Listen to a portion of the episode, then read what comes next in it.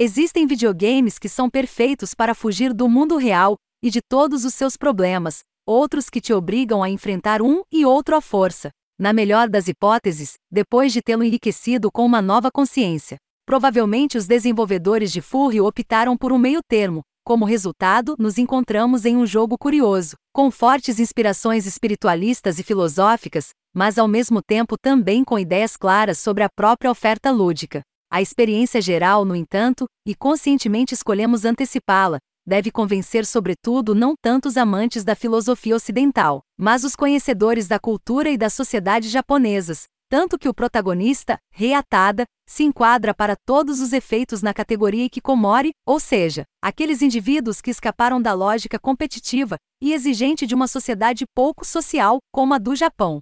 Esse mundo nada mais é do que um verdadeiro purgatório, um lugar labiríntico e infernal onde sua irmã Mirai está em perigo. O que duas garotas inocentes e ingênuas estão fazendo lá é desconhecido. No entanto, viver a vida cotidiana normalmente e encontrar-se no vazio total é um dos pesadelos mais absurdos e assustadores que podem ser experimentados. Bem, para as duas irmãs é a dura realidade. A jovem e pequena Rei quer salvar sua doce irmãzinha, aquela com quem ela nem sempre se comportou bem às vezes, mas com quem ela sempre apertou a mão quando precisou. Assim começa uma história imediatamente intensa que consegue envolver graças à sua escrita bem trabalhada.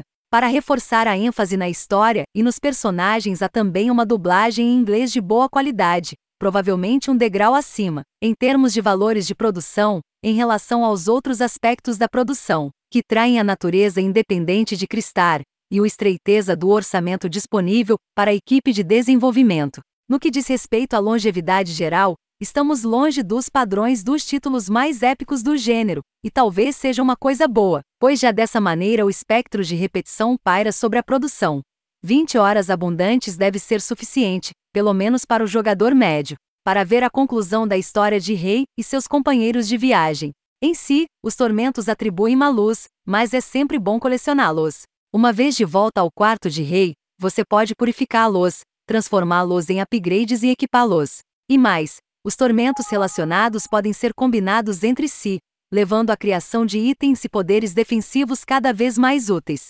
Este é o aspecto mais profundo do componente de RPG de Cristar. Mas em termos de personalização, você também encontrará diferentes possibilidades estilísticas no guarda-roupa do protagonista alguns mais duvidosos que outros,